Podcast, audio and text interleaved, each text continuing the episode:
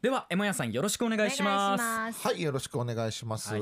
えっ、ー、とまあ今本当コロナ禍でね、うん、あの政府の判断がもうダイレクトに我々の生活に影響するということをですね、はい、まあ、多くの方が痛感していると思います。でもあの我々国民からですね権力とお金を預かっている政府はそれをどう使っているのかと、はい。えー、いうのを国民にまあ説明する説明責任というのがあるんですね、うん、で今こんな情勢だからこそ政府の説明責任というのはまあ重みを増しているわけですね、はい、なんで今こうなんでその政策やったのとちゃんと機能したの？と。機能してなかったとしたらそれはなんでなの？と。ねえねえなんでなんでってこうなぜなぜ気になった3歳児ぐらい聞いていく必要があるわけですね、はい、けどまあ直接総理官邸に行ってなんでなん菅さんって聞くわけにもいかないじゃないですか、はい、だから記者会見という場で我々の代わりに聞いてくれるのがマスコミの皆さんなわけですよね、うん、ただこの記者会見とマスコミの在り方について今多くの問題点が指摘されていますので、はい、えー、ちょっとどんな問題点があるか把握しておきましょうというそう、はい、今日はそういうお話でございます、はい、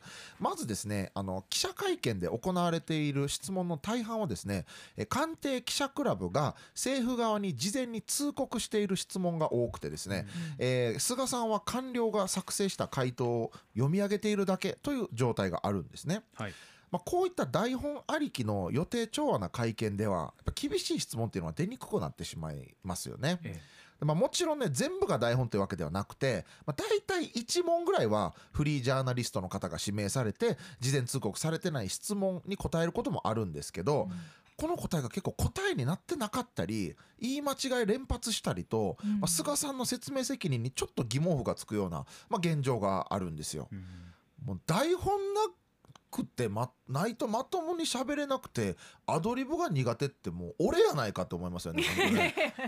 めちゃめちゃ気持ちわかるけど菅さんみたいな、まあ、まあ、僕は、まあ、そんな感じで見てもいるんですけど、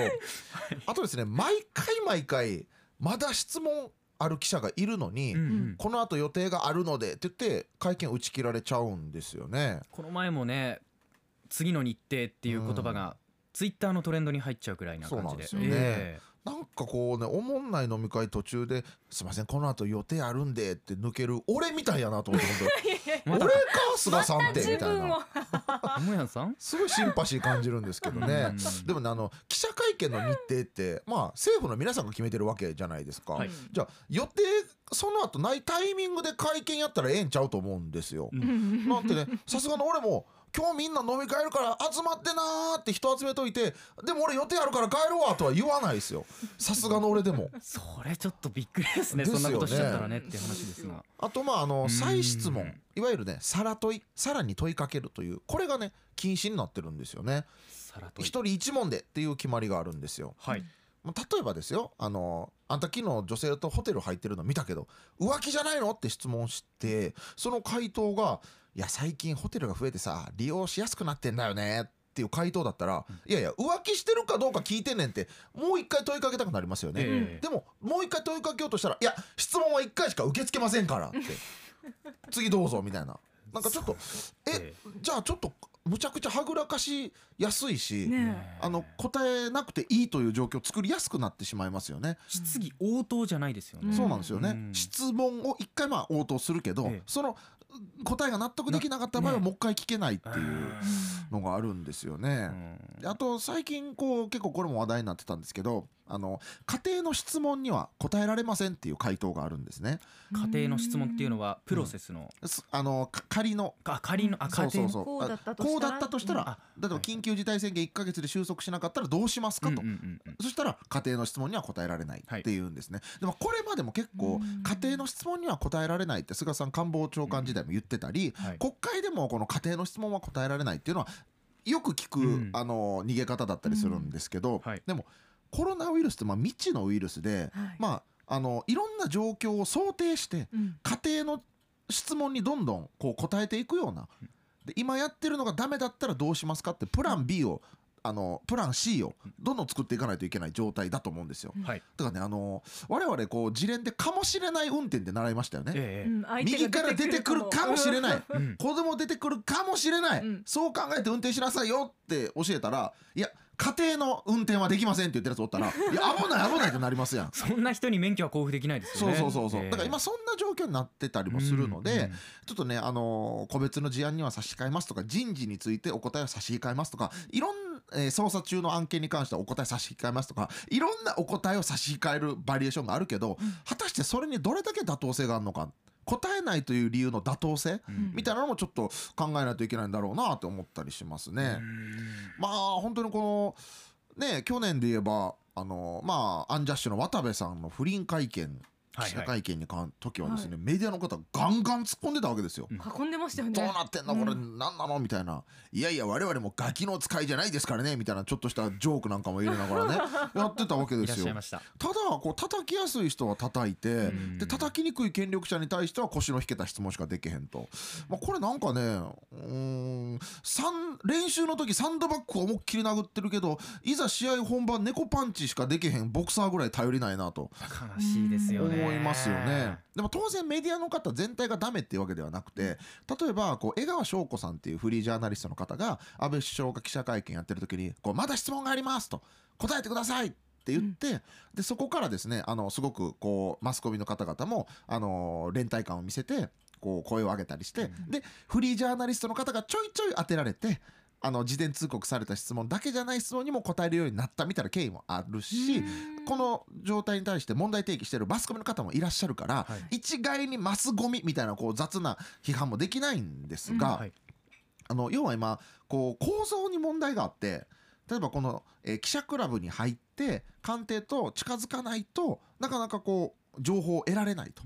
であのそもそもあの放送法で免許制になっているから地上波などは、うん。だからあの政権にとやっぱり仲良くしていかないといけないみたいな、まあ、そういう、えー構造上の問題があって、さらにこう仲良くならないと情報を得られないと。で情報を得られないと競合他社と、えー情報で出し抜かれてしまうと、うん。我々がこう、えー遅れてしまうという、まあ、そういうこう市場原理みたいなのも働いてどうもですね今あの構造的に政治報道が政治制度に巻き込まれてしまってジャーナリズムが独立していないという、まあ、そういう問題点があるんですよね。はい。だからこのね構造から変えていく必要があると。でそのためにはやっぱりあのマスコミの人たちも自分たちがずっとこれまでやってきた慣習とか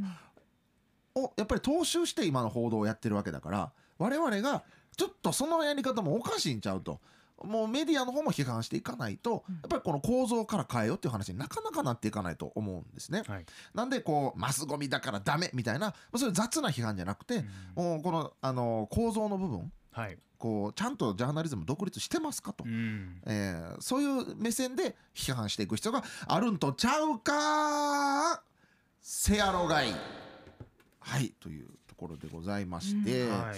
まあツイッターでもいくつかあのアンケートをお答えいただいてますんでちょっとこれも紹介していきたいと思います。はい。まずアンケートあなたが政府に説明してほしいことありますかということ。まあやっぱあのイエスが81%ということで、はい。まあ、説明責任を求める方結構たくさんいらっしゃるというまあそういう状況ですね。はい。はい、で、えっと、コメントもいただいてまして、えー説明してほしいことがあるといった方にはどういうことですかということでアンケートを設定していたんですが、えーカルトロさん、うん今回の記者会見にて、えー最後に神保哲夫さんこのなフリージャーナリストの方なんですけどこの方の質問とかとっても素晴らしいんですよね。の、えー質問にて総理は国民皆保険の見直しに関して述べていたがその具体的な経緯を教えてほしいと。うんでこれは結構ね言い間違いだったんじゃないかとか嘘だろみたいな。国民皆保険なんか我々がこう安心して医療を受けるためにはとっても大切な制度なんですけど、はい。この事前通告されていない神保哲夫さんのうん。この質問に答えるときに結構こうあたふたして、うん。まあ、あの国民皆保険の見直しもみたいなことも言及しちゃってて、うん。えそんなことを考えてんのみたいな。うん。ちょっと結構これはいろいろと物議を醸しているので、うん。えちょっとそこら辺どうなってるんですか？って確かに本当にカルトロさんのおっしゃる通りなるほど。質問が欲しいあーこ説明が欲しいところですね。はい。であとイミグレさん、えーオリンピックの、えー開催可否コロナ対策など聞きたいことが山ほどありますが過去どこに誰に気を使っているのか知りませんが、えーとりあえずメッセージ性が弱い。うん。今回の緊急事態宣言の発出など強く言うべき時ははっきり会見してほしいですねということですよね。やっぱこのもう今日もねちょっと触れましたけどやっぱりあの会食控えてって言った時に会食したりとか、うん、あのリモートでやってってリモート化進めてって言ってるのに自分らはなかなか進めなかったりとか、うん、まあ、そういう意味でもこう原稿が言動が一致してないというのがやっぱメッセージ性を弱める原因にもなってるかなとも思いますよね。言ってることとねやってることが一致してない人って、うん、いち早く信頼を失うんじゃないですかね。うなんですよね。本当はね。でまあ議員さんの中でも本当にあの悲しい話ですけど、うん、コロナで命を落としてる方もいらっしゃるわけですから、ね、まああのそういう意味でも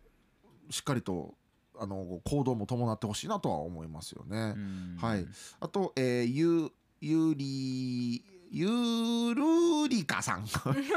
ローこれはアルファベットで書いてある下手くそおじさんとしても活動してましてね、はい、すいません、えっと、コロナ対策について説明してほしいと。国民には要求ばかり今の対策で本当に中小企業や個人事業主が窮状を乗り越えられると思っているならその根拠を聞かせてほしいと思っています。ということですね。要求ばかりっていうのはだから自粛してください、控えてください出歩かないでください。そういうことを言うだけ言って補填がついてこないから、うん、え我々はそれだけなの、うん、本当にそれでいいの？確かに出歩かないそれは大事なことかもしれないけどそのバックに国があるから安心して出歩かなかったりとかできるんじゃないのっていうそこのね因果関係みたいなのはもうもう1年ぐらいずっとずれ続けてるなってコロナが出てきた時からですよね、うん、でまあこう追求して追求して早く出して出して出して出してって言ってやっと出すよりもまあ出すんやっても早めに出して、うん、で早めに感染拡大止めれるような行動を促すというのはやっぱ確かに大事だなと思いますよね。で、ね、まああのこのゆるゆるりかさんがおっしゃるようにですね。全然読めない、はい、えー、こういうところをですねあのやっぱ代わりにマスコミの方に聞いてもらうしかないので、はい、海外ではもう質問ができるまであのずっと会見をしっかり質問に答えるというのもありますので、そういうのを求めていくことが大事だと思います。以上ですそばジョークさんからも政府に聞きたいことがあるということでワクチンのこととかワクチンを打った何ヶ月後に後遺症が出た場合どうなるのかとかそういうところまで詳しく知りたいということもありました。他にもねたくさん知りたいことあるっていう方々いらっしゃいました。メッセージ本当にありがとうございます。M さん今日もありがとうございました。ありがとうございました。アップのポッドキャストを最後までお聞きいただきありがとうございました。生放送は平日朝7時から FM921 AM738 RBC ハイラジオ。県外からはラジコですお楽しみください。